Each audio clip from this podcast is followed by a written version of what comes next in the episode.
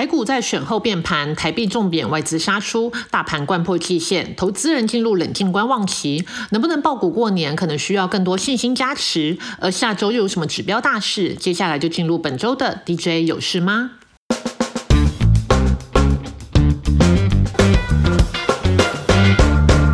照惯例，先来谈谈美股。国泰证券国际金融处认为，下周大家期待经济数据，包括公布 PMI 以及 GDP。另外，短期红海事件造成运输成本再度上升，会不会导致整体产业链压力再度往上？通膨忧虑再起，所以对缩表以及降息的进度可能不会是那么乐观。据估计，本来八到九成的市场信心，预估三月将有降息的可能，现在信心度降至六成以下。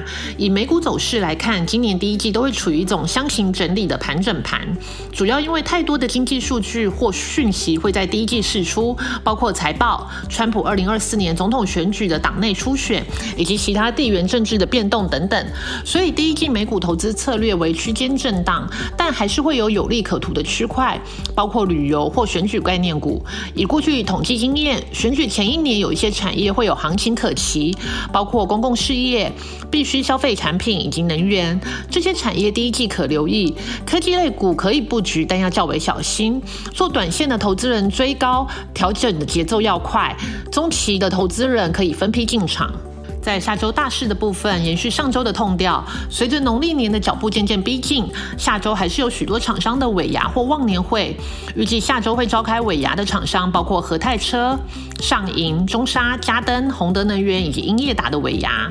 护国神山台积电两家重要的先进制程耗材供应商中沙以及嘉登，分别都将在下周举办尾牙。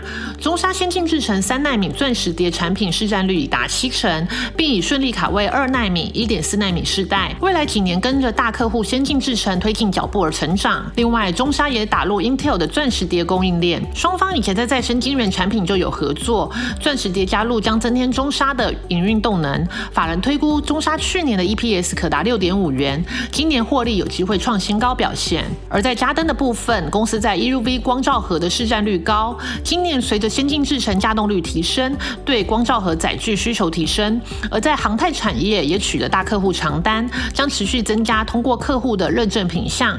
今年营收估双位数成长。下周还有英业达的尾牙，市场将关注 PC 市场的展望以及 AI 伺服器出货的情况。英业达去年 AI 伺服器占整体伺服器比重约五到七 percent，由于基其人低，预期今年至少倍增。客户包括北美 CSP，以主机板出货为主。伺服器系统方面，搭载 NVIDIA B 一百伺服器，预计今年第四季出货。整体今年伺服器估有两位数增幅。NB 方面，预期今年会跟着产业成长，估个位数回升。另外，下周还有汽车大厂和泰车的尾牙。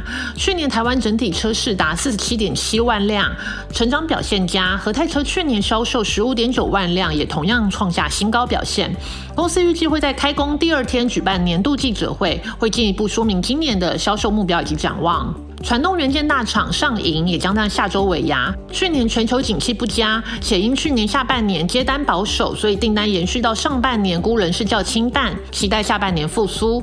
全年营运估较去年持平表现。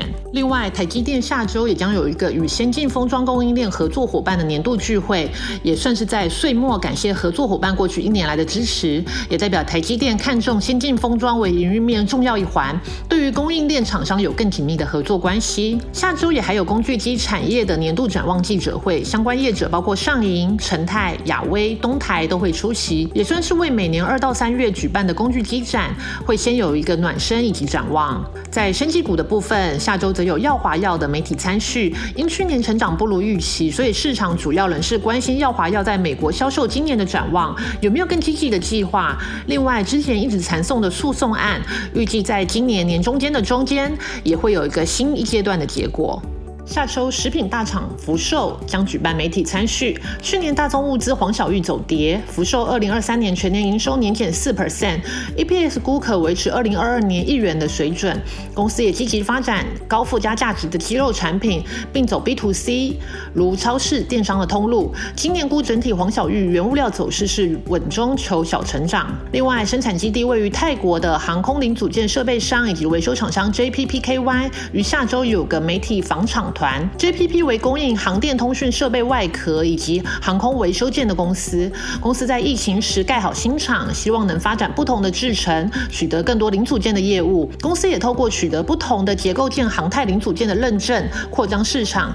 预料下周也将分享航太零组件的前景及展望。在新股的部分，下周预计有诺贝尔股票代号六八四四的上柜前法说会。诺贝尔的主体即是药房通路丁丁药局。丁丁药局去年全台据点共有九十家，公司也进行转型阶段，获得嘉士达入股后，拟导入 IT 做营运面的调整。市场期待嘉士达入股后的整合效益。另外还有一家市场关注度也是相当高的联家网络股票代号七七二二的新贵前法说会。联家网络其实大家都相当熟悉的 LiPay，目前已经是国内行动支付的领导品牌。LiPay 拥有超过一千两百万用户和五十万处线上线下支付据点，凭借庞大的用户基数、广泛的支付场景和点数生态圈的优势，为台湾市占率最高的支付公司。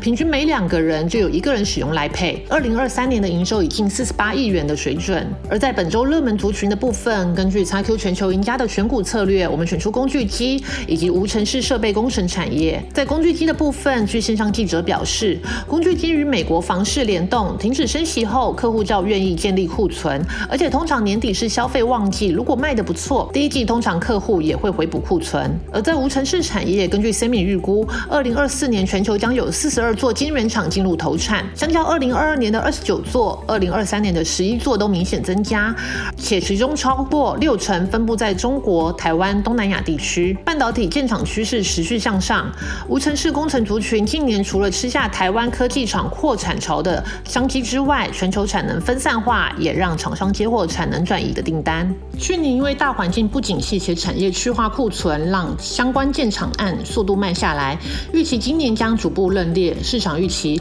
相关厂商今年营收有望持续高档或者是成长，新接案也有望稳定增加。在个股的部分，近期涨势较大的包括信鸿科，公司成长动力绿色制成以及厂务工程受惠扩产潮，今年可以赚到一个股本。其他包括凡轩有接到台积电美国厂以及台湾厂的无尘室水汽工程，今年在手订单来看还是在六百亿的水准。凡轩去年营运创高，今年目标一样是成长或是持平。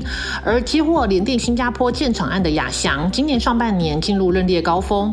今年经济扩展中国以及东南亚市场的盛辉，在手订单处于新高水位，今年营运持续高档。而阳基工程也掌握了 PCB 以及电子零组件大厂积极前往东南亚设厂商机，相关的扩产案有望在今年发酵。以上就是本周的 DJ 有事吗？希望对大家投资上有帮助。那我们就下周见啦，拜拜。